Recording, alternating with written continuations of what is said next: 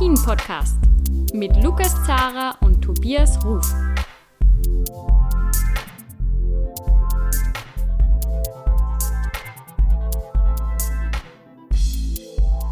Hallo bei einer neuen Folge von Après-Ski, der Alpin-Podcast. Ich melde mich wieder aus Changshaku von den Olympischen Spielen in Peking. Und der Tobias Ruf, der ist äh, zu Hause, hält daheim in Rosenheim dieStellung. Servus Tobias, wie geht's dir denn? Hi Lukas, nicht gut, nicht gut. Oh, was ist los? Naja, äh, es ist Mittwoch 8.30 Uhr deutsche Zeit. Der Slalom der Damen ist gerade vorbei. Ich hm. bin echt völlig fertig. Also das hm. Rennen hat mich sehr, sehr mitgenommen, was da jetzt mit Lena Dürr passiert ist. Boah, äh, ich hab's, hab's noch nicht verarbeitet und bin da emotional echt noch, echt noch drinnen, weil Lena Dürr, die war ja von allen schon abgeschrieben. Da schließe ich mich mit ein. Ja, du weißt, wie oft ich hier geschimpft habe. Und sie hat sich da echt so cool rausgearbeitet und mit einer Art, die immer sympathisch, immer bescheiden geblieben ist. Und fährt wirklich jetzt ähm, seit anderthalb Jahren da ganz, ganz vorne mit, was ihr hm. eigentlich keiner mehr zugetraut hat, mich inklusive, wie gesagt. Und jetzt stehen wir da, 19 Hundertstel fehlen auf Platz 1 und es ist Platz 4 und äh, sie jetzt weinen zu sehen im, im Ziel und also, boah, sorry Lukas, ich bin, bin da wirklich noch, bin da ja leider emotional mitgenommen und es ist der verflixte Sport, der dann doch immer wieder diese Emotionen in die eine oder in die andere ja. Richtung erzeugt. Aber jetzt erzähl mal du, wie geht's dir da drüben in China? Wie sind die, die ersten Tage für dich angelaufen? Wo, wo erreichen wir dich? Ich bin äh, gerade ähm, beim Skisprungzentrum. Aktuell läuft der Probedurchgang der nordischen Kombinierer von der Kleinschanze. Ja, äh, in einer Stunde soll es dann losgehen mit ein bisschen mehr als eine Stunde bis zum äh, Sprungdurchgang vom ersten Einzelbewerb. Und äh, genau, deswegen, da werde ich heute berichten. Da gibt es ja ganz gute Chancen mal für Österreich dann. Äh, fallen ja viele aus, ist ein ganz anderes Thema. Äh, grundsätzlich ähm, waren die ersten paar Tage schon, ja, haben schon haben schon auch Spaß gemacht. Es waren auch, es waren auch äh, blöde Momente dabei. Ja. Ich bin zum Beispiel am Sonntag nach Yang King gefahren. Äh, das ist eine kleine Weltreise von hier aus. Äh, das habe ich mir leichter vorgestellt. Aber wir haben mal gedacht, ja, für die Olympia-Abfahrt bei den Männern kann ich das schon mal machen. Ähm, nehme ich das auf mich? Und ja, dann ist es dreimal verschoben worden, dann ist es abgesagt worden. Das hat, das hat alle geärgert, sicher, die aufgestanden sind. Äh, Leute, die dann damit äh, zu tun haben beruflich, wird es noch viel mehr geärgert haben. Ähm, vielleicht dich auch, ja. Ja, nicht das vielleicht kannst du streichen. Ja. Aber ja, es war schon sehr bitter. Also de, es ist nicht leicht dorthin zu kommen und dann ja, ist, ist dort leider kein Rennen gewesen. Also ich habe den Zielbereich gesehen von den Speedläufern. Ich weiß auch, dass die, Te die Technikbewerbe finden ja ein bisschen weiter drüben statt, wenn man auf den Berg schaut, glaube ich, nach rechts. Da muss man noch ein, zwei Mal mit einer Gondel fahren, dann ist man beim beim Zielbereich für die Technik-Events. Und ich habe da schon auch gemerkt in dem Zielbereich, dass da immer wieder, der, der Zielbereich ist eigentlich sehr gut abgeschirmt, eigentlich in einem, ja, in einem Wind, ähm, windstillen Bereich und trotzdem gab es dort äh, Böen und so weiter. Also das wäre Blödsinn gewesen, das Rennen zu fahren. Ähm, muss ich leider auch eingestehen, aber ja, dann bin ich wieder zurückgefahren und jetzt weiß ich nicht, ob ich das jemals noch schaffen werde in diesen eineinhalb Wochen, die ich jetzt noch da bin, dass ich das nochmal mache. Ähm, ja, jetzt, jetzt, wo wir den einen Slalom schon gesehen haben, wie sehr der dramatisch ist, wie sehr der Emotionen hervorruft äh, und wie wir auch wissen, dass das die Männer-Slaloms, die wir in dieser Saison bis jetzt gesehen haben, die sind ja ein Wahnsinn. Vielleicht mache ich das da nochmal. Ähm, muss ich aber schauen. Es ist leider sehr großer Aufwand. Ähm, noch viel größerer Aufwand übrigens, als um nach Peking zu kommen. Peking ist äh, doppelt so weit entfernt und ist aber viel leichter zu erreichen, weil es da einen, einen Schnellzug gibt. Ja, und dementsprechend habe ich bis jetzt Skispringen geschaut. Ähm, ich habe zum Beispiel auch Snowboard parallel Riesenslalom geschaut, habe ich noch nie in meinem Leben gesehen davor. Jetzt habe ich es mal live miterlebt. Ich habe äh, Biathlon gesehen, vom Skistand aus zum ersten Mal. Äh, das ist schon ganz cool, wenn man dann dort einmal steht, auch äh, hast eigentlich die besten Plätze. Ähm, ja, also es waren schon ein paar coole Momente dabei, co cooler Sport äh, insgesamt. Ähm, ja, Skifahren leider. Und das ist ganz blöd, vor allem für unseren Podcast. Äh, von den Skirennen kriege ich leider ja, we sogar weniger mit eigentlich als die Leute, die das daheim schauen, muss ich sagen, ja, ähm, weil das eben leider irgendwie nicht möglich ist. Aber das soll, das soll nicht weiter stören. Ähm, ich würde sagen, wir, wir reden auch gleich äh, über die Rennen. Jetzt über diesen Slalom noch, äh, Tobias, der ist ja ganz frisch. Ähm, wir haben da jetzt unglaubliche Emotionen gesehen. Wir haben die Petra Vlhova gesehen, die zu ihrem Team gerannt ist und die umarmt hat. Das war Wahnsinn.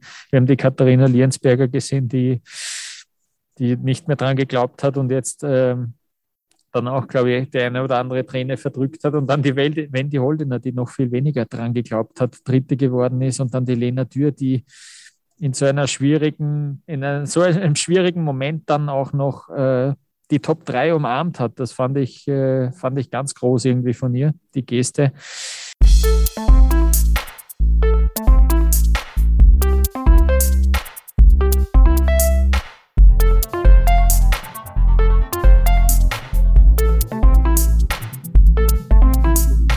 Wir danken an dieser Stelle unserem Partner HelloFresh. HelloFresh ist die einfache Lösung für euren Wochenend Wocheneinkauf an Lebensmitteln. Über HelloFresh könnt ihr äh, Online-Rezepte auswählen und dann kommen die in einer Box geliefert, inklusive Kochanleitung. Äh, Tobias, HelloFresh die liefern leider nicht in die Closed Loop von Olympia. Ja, ich habe auch in meinem Hotelzimmer leider keine Küche äh, dabei. Aber du hast HelloFresh aktuell am Laufen. Du hast sozusagen gerade ein Abo. Erzähl mal deine Erfahrungen äh, mit HelloFresh. Ja, wie ich dich ein bisschen beneide, dass du doch vor Ort sein darfst und die Emotionen erleben kannst, beneidest du mich, glaube ich, ein bisschen darum, dass ich hier wirklich äh, jeden Tag jetzt während dieser extrem stressigen Zeit äh, keine Zeit verschwenden muss fürs Einkaufen, sondern tolle, raffinierte äh, Gerichte und Rezepte habe, ähm, die mich wunderbar durch diese olympische Zeit bringen. Und natürlich echt ein äh, Vorteil auch bei HelloFresh, wenn man auswählt, welche Gerichte man in seine Box im Endeffekt sich packen lässt, steht auch schon mit dabei, oh, hier geht die Zubereitung relativ schnell, ähm, so ist die Handhabung. Und ich habe natürlich, weil ich hier jeden Tag 14 bis 16 Stunden über die Nachtschicht arbeite, habe ich mir auch äh, äh, Gerichte ausgesucht, die recht schnell zuzubereiten sind. Da waren äh, Tacos mit Hummus und Avocado dabei. Ähm, jetzt gab es, ähm, gestern gab es dann Schweinemedaillons in so einer feinen Senfsoße mit Kartoffeln und Bohnen als Beilage alles super simpel zuzubereiten, alles schnell zubereitet, weil ich es genauso haben wollte und geschmacklich, wow. Also ich bin weiterhin sehr, sehr begeistert und sehr überrascht. Und Lukas, freu dich, wenn du dann irgendwann wieder nach Hause kommst und dort dann auch wieder mit HelloFresh sehr, sehr gute Gerichte kochen kannst. Voll, das ist äh, wirklich auch ein Grund, warum ich mich dann auf die Heimreise sozusagen wieder freue. Wir haben jetzt auch eine Aktion für alle Hörerinnen und Hörer. Mit dem Gutscheincode HFSKI bekommen Neukunden in Deutschland und Österreich bis zu 80 Euro Rabatt, je nach Boxgröße, verteilt auf die ersten vier Boxen. Und wenn ihr in der Schweiz wohnt, erhält ihr als Neukunde mit dem Code HFSKI bis zu 140 Schweizer Franken Rabatt, je nach Boxgröße verteilt auf die ersten vier Boxen. Die Links zu der Aktion gibt es auch in unseren Show Notes.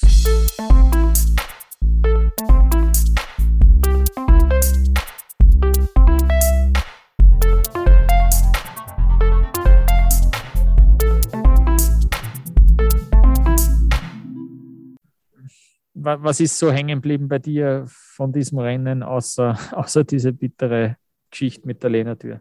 Ja, dröseln wir es vielleicht von, von oben nach unten auf und fangen mit Petra Vlhova an, die im Riesenslalom echt überhaupt nicht zurechtgekommen ist und hier jetzt im ersten Durchgang schon auch Probleme hatte.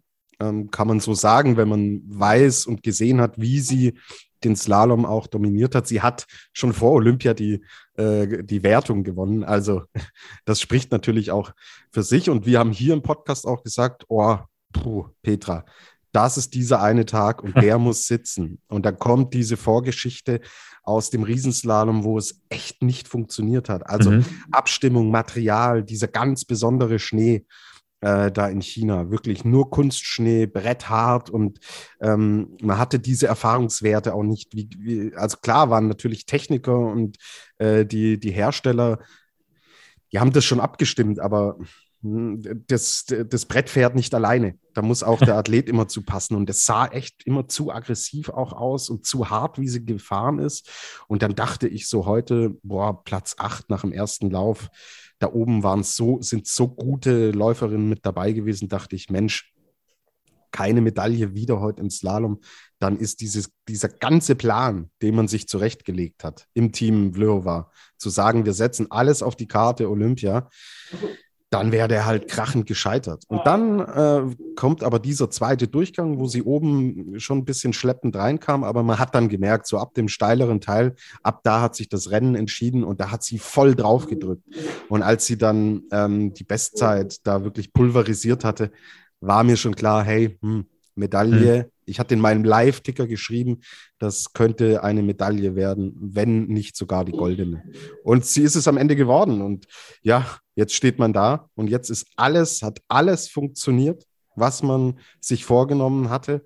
Und das ist eine Art Krönung auch ihrer Karriere. Ich will noch lange nicht von einem Karriereende sprechen, aber das on top zum Gesamtweltcup im letzten Jahr, wenn man klipp und klar formuliert und Rennen auslässt während der Saison und sagt, hm, ich habe diese äh, Medaille, diese Goldmedaille, habe ich im, ja. im Visier. Also sie war ja schon völlig überwältigt, als klar war, dass sie Bronze holt.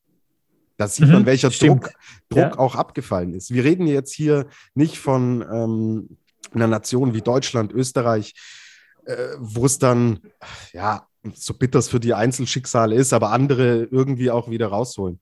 In der Slowakei ist es halt Petra Vlhova. Sie ist der absolute Superstar. Denk an Marcel Hirscher 2018 zurück, ja, welche Emotionen da dann im Endeffekt abfallen. Und das ist eine natürlich riesen Geschichte, weil dieser Tag, der kommt einmal in vier Jahren. Ja. Wir sprechen nachher noch über den Mottel. Aber dieser Tag kommt einmal in vier Jahren und da muss alles passen. Und wenn du alles darauf ausrichtest, ist das natürlich eine der großen Geschichten heute. Und die konträre Geschichte, dazu können wir dann später auch gerne noch kommen, ist dann Michaela Schifrin. Langer Monolog, aber ähm, du weißt, die Karriere der Petra Vlhova begleite ich auch hier sehr, sehr intensiv in unserem Podcast. Und ich finde, Ehre wem Ehre gebührt, da kann man auch mal ein bisschen länger drüber sprechen und das alles ein bisschen in, in größeren Kontext dann auch einordnen. Ja, absolut. Na, ähm, es ist überhaupt die erste, die erste Olympiamedaille eben gewesen für die Petra Vlhova. Das ist noch das, was irgendwie so ein, ja, ein kleiner Makel in ihrer Karriere noch. Weltmeisterin ist sie, Gesamtweltcup-Siegerin ist sie, ähm, Olympiasiegerin. Äh, das kann sie sich eben jetzt, äh, jetzt auch nennen. Ja, Katharina Liensberger für, äh, das war ja auch ein schwieriger erster Durchgang. Äh, sie war ja leicht vor. Petra Vlhova nach dem ersten Durchgang äh, ist dann ins Ziel gekommen mit dem minimalen Rückstand äh, auf sie.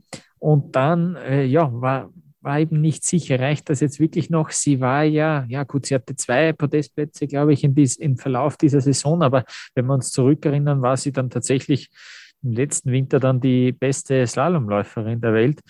Davon war sie eben doch in dieser Saison teilweise weit weg sogar. Ähm, Gut, da hat eine, eine Corona-Infektion mitgespielt. Äh, sie war teilweise nicht fit. Sie war dann noch einmal krank danach. Ähm, ja, es ist für mich doch dann gewissermaßen überraschend, ein bisschen erstaunlich, dass sie es tatsächlich geschafft hat, dass sie es tatsächlich untergebracht hat. Ähm, diese Silberne wird sie, wird sie sicher sehr, sehr freuen. Ähm, das ist sicher ein voller Erfolg. Die Geschichte von Wendy Holdener ist schon auch äh, bemerkenswert. Die war, die war ja irrsinnig erleichtert. Die war auch äh, voll in Tränen schon davor, weil sie eben damit gerechnet hat, dass sich das nicht mehr ausgeht und dann die Bronzene, ja, die hat sie irrsinnig gefreut. Sie ist ja schon Olympiasiegerin, allerdings äh, nur im Team, ich sage das jetzt ähm, bewusst so, hat Silber gewonnen vor vier Jahren in Pyeongchang. Da hat Frieda Hansdotter, äh, an alle, die sich nicht erinnern dran, ja, ähm, hat Frieda Hansdotter diesen Slalom gewonnen. Und ja, Wendy Holdener hat jetzt also äh, zum zweiten Mal eine Slalom-Medaille bei Olympia äh, geholt. ja, Tobias, und natürlich dieses Rennen irgendwie auch äh, im Zeichen von einem ganz großen Namen, der da fehlt. Äh, Michaela Schifrin hat tatsächlich sowohl im Riesenslalom als auch im Slalom nach ein paar Toren schon äh, ja, die Segel streichen müssen, ist ausgeschieden. Was war da denn los? Was ist so dein, dein Eindruck? Hast du vielleicht ein bisschen mehr noch mitbekommen? Ich habe da jetzt gar nicht so viel gehört von, von Team USA. Genau, gehen wir vielleicht, äh, machen wir vielleicht die Schweizer Geschichte heute zu. Also mannschaftlich ein brutales Ergebnis, ja, dass du im Endeffekt die vier Läuferinnen unter die Top Ten alle bringst. Michelle Gesin war Zweite nach dem ersten Lauf. Sie lag ja echt nur einen Wimpernschlag hinter Lena Dürr. Ha, kommt dann auf den sechsten Platz. Und bei Wendy Holdener und bei Michelle Gesin, wir erinnern uns an die Erkrankungen, an die Verletzungen, dass man jetzt wenige Monate später im Endeffekt hier eine Medaille hat und eine sehr, sehr gute Option auf eine Medaille oder sogar den Olympiasieg hatte, ist eine wahnsinnig tolle Geschichte. Ja, Camille Rast, die sich da echt voll reingefahren hat mit, mit dem siebten Platz, den sie geholt hat und die Geschichte überhaupt für mich ist, dass Aline Dagnot auf den zehnten Platz kommt. Sie kriegt von mir den Felix der Woche den verteile ich jetzt schon recht viel, nach dieser Leidensgeschichte überhaupt bei Olympischen Spielen teilnehmen zu können, das hätte den Felix schon verdient gehabt. Und hier auf den zehnten Platz zu fahren, eine unglaubliche Geschichte von einer unheimlichen äh, Willenskraft und auch mentaler Stärke, da nie aufzustecken und, und das so, so durchzuhauen. Ich hoffe, du kannst mit dieser Auszeichnung, ähm, kannst du leben, Lukas. Gut, ich äh, sehe den Daumen hoch. Ja, jetzt kommen wir zu Michaela Schiffrin. Also die Geschichte ist natürlich heftig. Ja, ähm, Riesenslalom waren es fünf Tore heute. Ich habe die Stangen nicht gezählt, aber hm, die Fahrt war schneller vorbei, als ich Michaela Schiffrin in meinem Live-Ticker schreiben mhm. konnte. Ähm, sie hat, hat das wohl nicht richtig angefahren. Sie hätte noch mal umdrehen können, hochstaxen können und noch mal fahren können. Also es war nicht der klassische Einfädler. Dann sitzt sie neben der Strecke und mhm. war völlig bedient und völlig mhm. fertig. Und das ist jetzt dann im Endeffekt genau dieser gegenteilige Effekt von äh, Vlhova. Sie hat uns Großes angekündigt. Sie hat gesagt, alle Disziplinen, überall eine Medaille. Und wenn sie von einer Medaille spricht, in ihren Kerndisziplinen, also im Riesenslalom und im Slalom äh, und in der Kombination vor allen Dingen, dann redet sie, glaube ich, nicht von einer Medaille, die Bronze daherkommt, sondern da redet sie natürlich auch von Gold. Und boah, das, ja, dieses ganze emotionale Auf und Ab, ähm, wir wissen um ihre, ihre private Geschichte, da hat sie sich super rausgearbeitet, äh, fährt dann wieder ganz vorne mit. Und das ist dann das ganz große Ziel und zweimal im ersten Durchgang nach wenigen Toren auszuschalten, ja. ist schon besonders brutal. Also äh, bin sehr gespannt, wie sich das bei diesen Olympischen Spielen entwickelt, was wir hm. da dann noch sehen werden. Also, hm. boah, ob sie die Kombination, ich glaube, für sie ist es gut, dass die Kombination noch ein gutes Stück weg ist. Die mhm. ist erst in der kommenden Woche von den Damen. Weil sie jetzt gleich wieder auf eine Slalompiste zu, zu stecken. Morgen sind ja die Herren in der Kombi dran. Wenn das jetzt die Damen wären, ja, Servus, ey. Also mhm. da fährt mhm. da fährt er dann äh, nicht mehr sie, da fährt er dann nur noch der Kopf. Mhm. Und wenn der ja. nicht fit ist, dann ah, gewonnen und verloren wird zwischen den Ohren, mein lieber Lukas. Und da ist es natürlich nicht so leicht gerade bei ihr. Jetzt haut er aus, nicht schlecht, ja. Ja, ich, ich habe überlegt, ob ich mich auch ein bisschen entschuldigen soll. Ich habe ja gesagt, sie holt fünfmal Gold und beendet dann ihre Karriere. Du hast mich äh, ja gleich abgewatscht dafür, verbal. Ähm, ja, jetzt, jetzt, jetzt hat sie leider nur ein paar Tore fahren können und dieses Bild war wirklich fast herzzerreißend, wie sie da am Pistenrand äh, gesessen ist. Ja.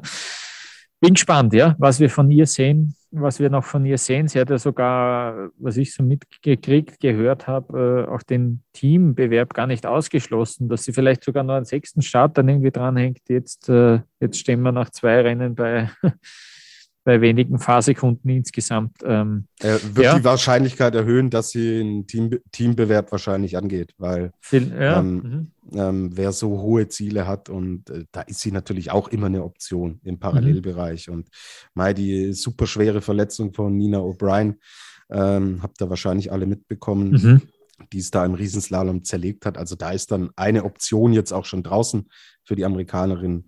Ähm, denkt man nicht so weit nach vorne, aber das äh, kann ich mir tatsächlich sehr, sehr gut vorstellen. Ja, kommen wir dann zum Riesenslalom, denke ich, um die Damen dann jetzt äh, hier auch abzuschließen.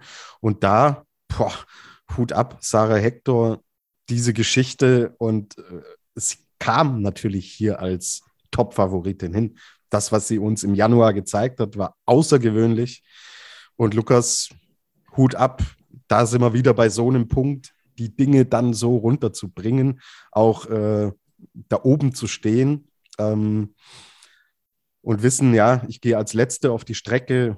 Sie hat äh, das Frühstück wohl nicht in sich halten können, so aufgeregt und nervös war sie. Und ja, äh, ganz, ganz großen Respekt, dass sie die Karriere noch in so eine Richtung drehen konnte und am Tag X halt auch wieder voll da war. Man hat es im Slalom auch total gesehen, wie befreit ja. die war. Ja, mhm. weil Slalom, das war ja immer der Bereich, ja, da hat die Sitzposition auch immer nicht ganz gepasst. Sie ist da zu viel Riesenslalom gefühlt gefahren und äh, die war voll dabei nach dem ersten Durchgang und die hatte sensationelle Zwischenzeit im zweiten Durchgang. Ich dachte, die bringt es runter. Du hast du gemerkt, welcher Druck abgefallen ist und dass sie einfach gesagt hat, so jetzt, jetzt fahren wir.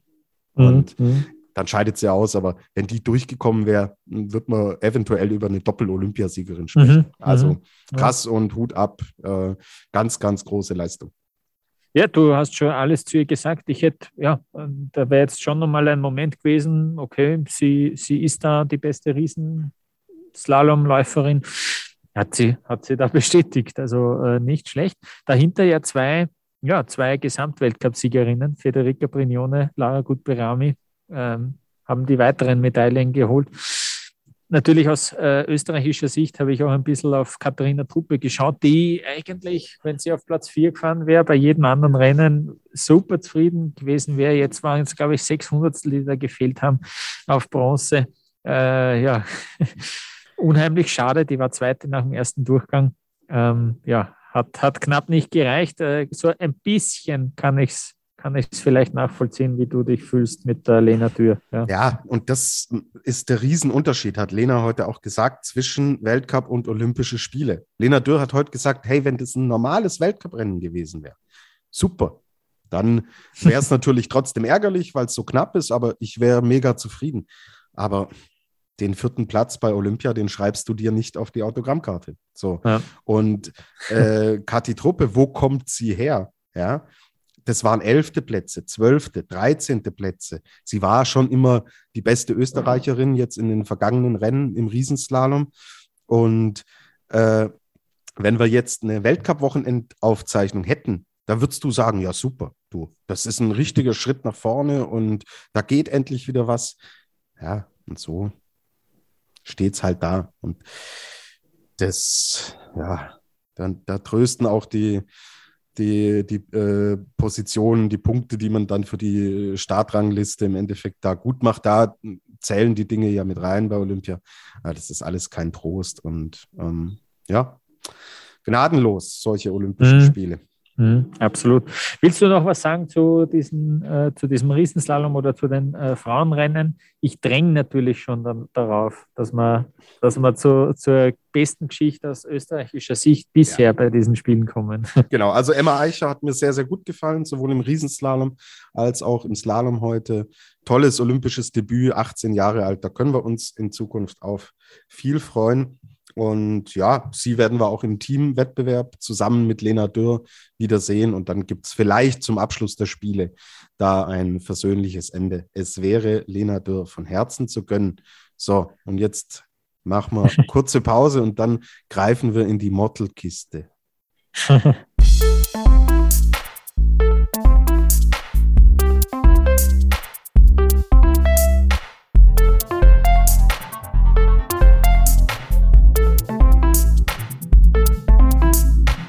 Bei den Männern haben wir zuerst die Speedbewerbe gesehen, zuerst die Abfahrt, die äh, leider einen Tag später stattgefunden hat als geplant und danach den Super-G.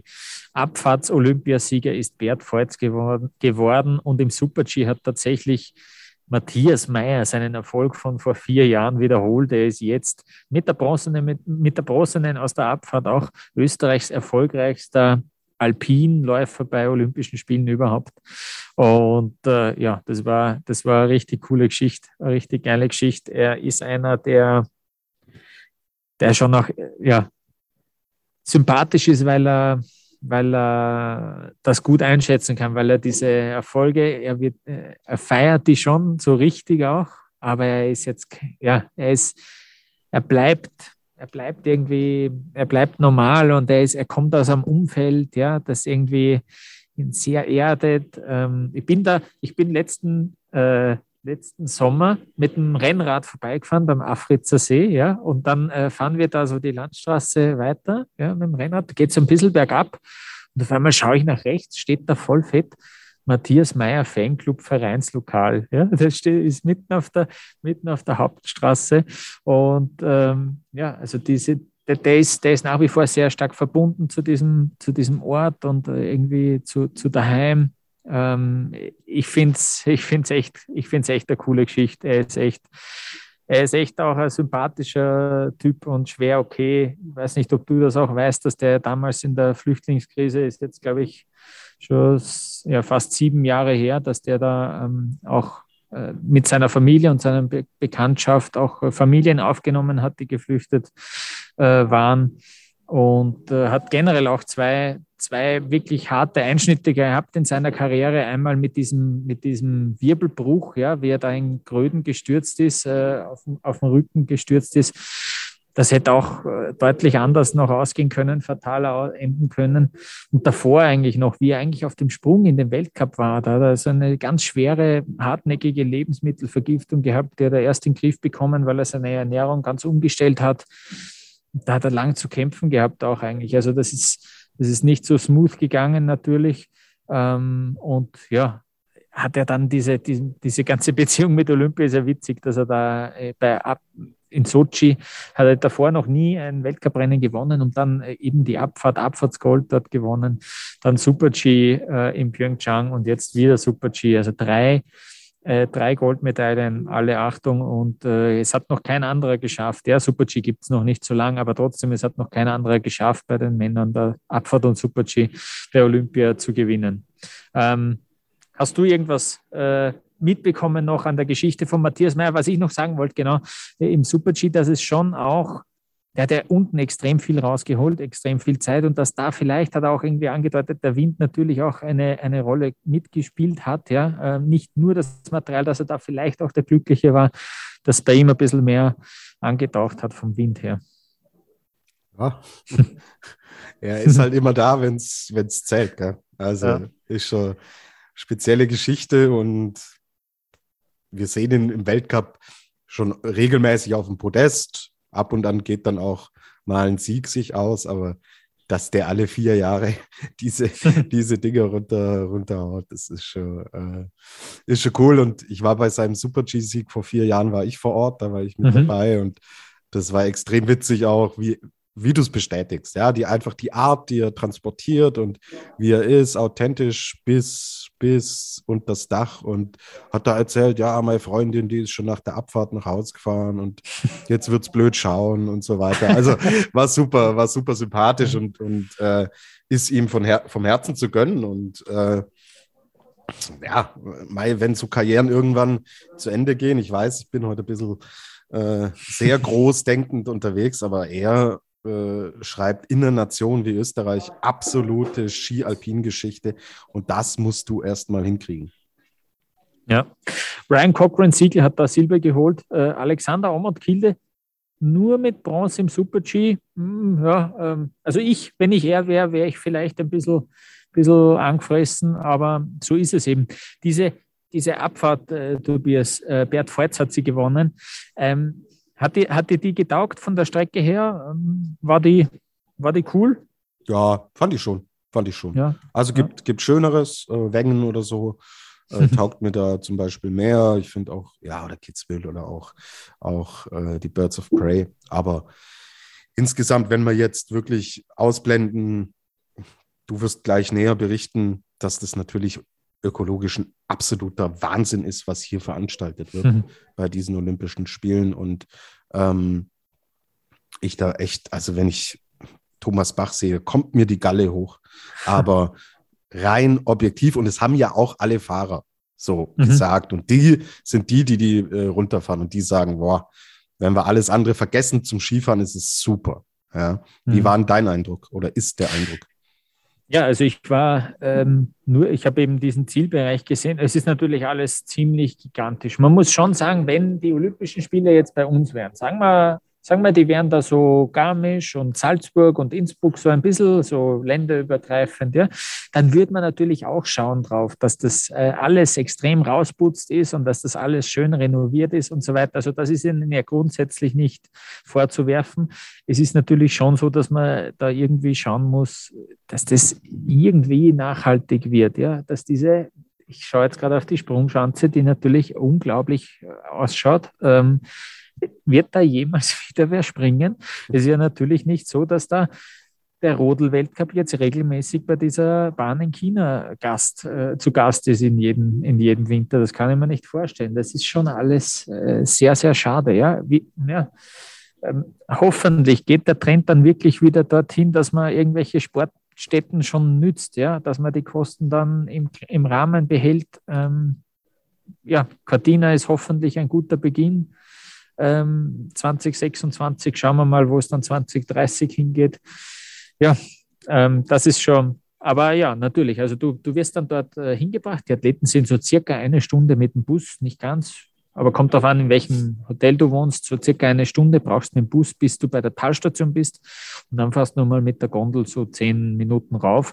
Und dann bist du im Zielbereich bei den Speedleuten. Und wenn du dann ich nehme an, dass da die Technik auch, ich habe den Lukas Brauten gesehen, wie ich dort äh, angekommen bin, ist der gerade vom Berg runter, weil der anscheinend mit dem Training gerade fertig war.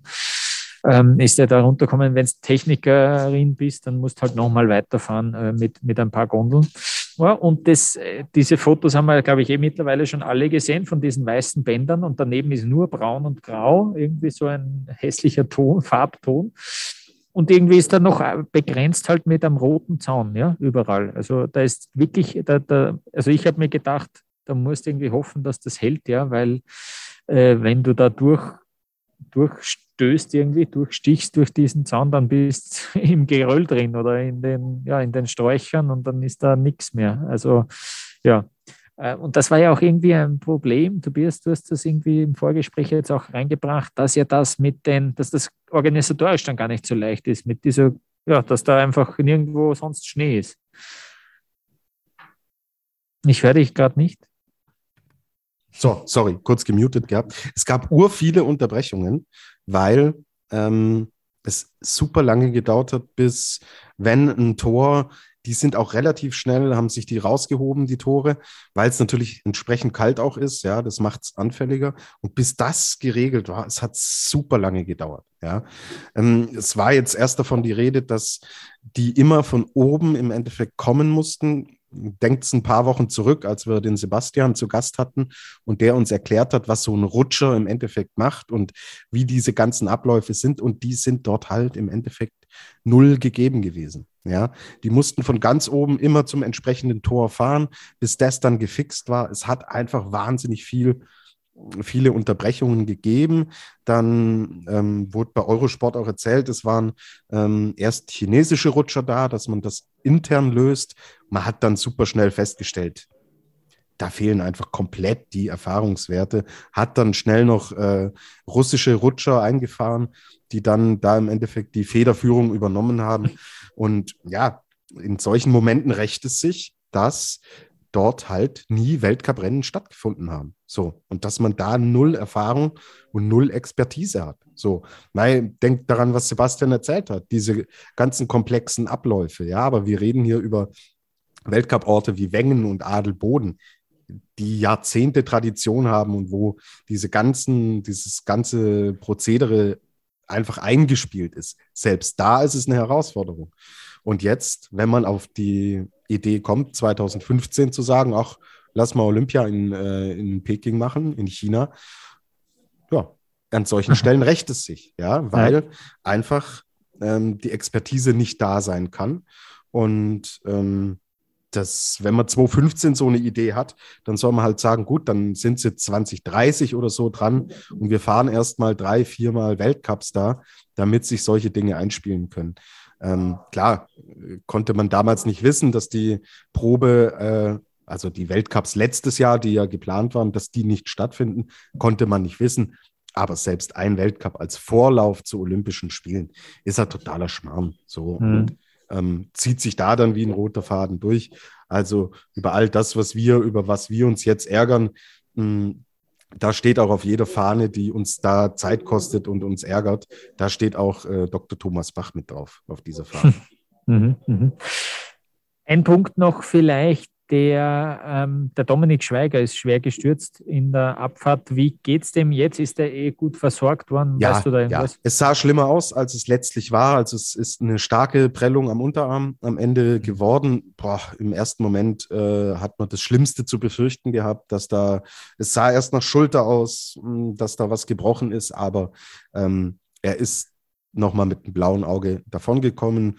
Ähm, gut, damit war klar, weil am nächsten Tag schon der Super G war und äh, Simon Jocher natürlich auch seinen Einsatz verdient hat und im Super G auch, auch besser ist als in der Abfahrt, dass er dann den Super G nicht fahren wird, dass die Olympischen Spiele für ihn damit auch vorbei sind. In der Kombination wird nämlich für Deutschland nur Simon Jocher an den Start gehen.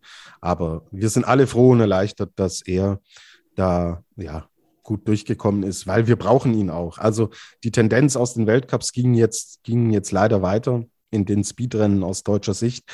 Der Super G war dann nochmal versöhnlich und ho gibt hoffentlich auch ein bisschen Auftrieb ähm, mit Platz 7, Rumit Baumann, Platz 8, Andi Sander.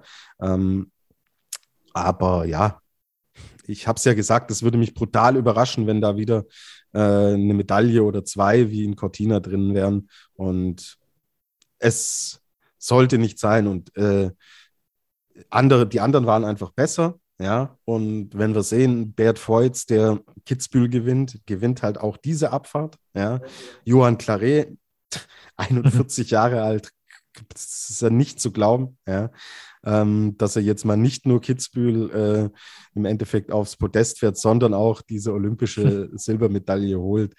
Äh, Mottelmeier haben wir schon drüber gesprochen und ja, auch Kilde, du hast gesagt, du wärst ein bisschen sauer. Er hat sich selbst gemeldet und äh, über Social Media und er ist mega happy, dass diese Medaille im Endeffekt jetzt bei ihm ist. Und ja, deswegen sehr viele Eindrücke, habe jetzt sehr viel auf, auf einmal runtergebrochen und ähm, Schweiger geht's gut. Das ist erstmal so. Sehr gut. Sorry, ah, weit ausgeholt, merke ich selber gerade. Alles, alles Klar, bestens. eine Frage nach Schweiger und ich lande äh, bei Clary. Alles bestens. Du hast das jetzt super abgefangen. Eine Frage habe ich noch.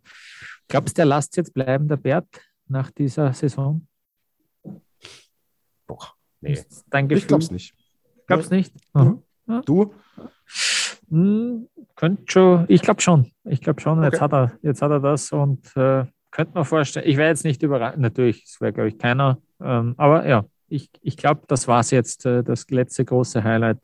Aber äh, lassen wir uns überraschen. Ah ja, ja, einen Punkt hast du noch, hast du noch äh, herausgefunden, dass nämlich ähm, die Skifabrikate, na, sagen wir es wie es ist, Head hat extrem abgeräumt am Anfang. Jetzt hat sich ein bisschen relativiert beim Slalom äh, mit Petra Wöhowa auf Rossignol, mit äh, Liensberger auf Rossignol. Aber davor war ja Bert Forz auf Head unterwegs, äh, der Mottel Meier ist auf Head unterwegs und was haben wir noch? Die Sarah Hector auch auf Head unterwegs. Also ähm, das ist schon auf, auffällig. Gell?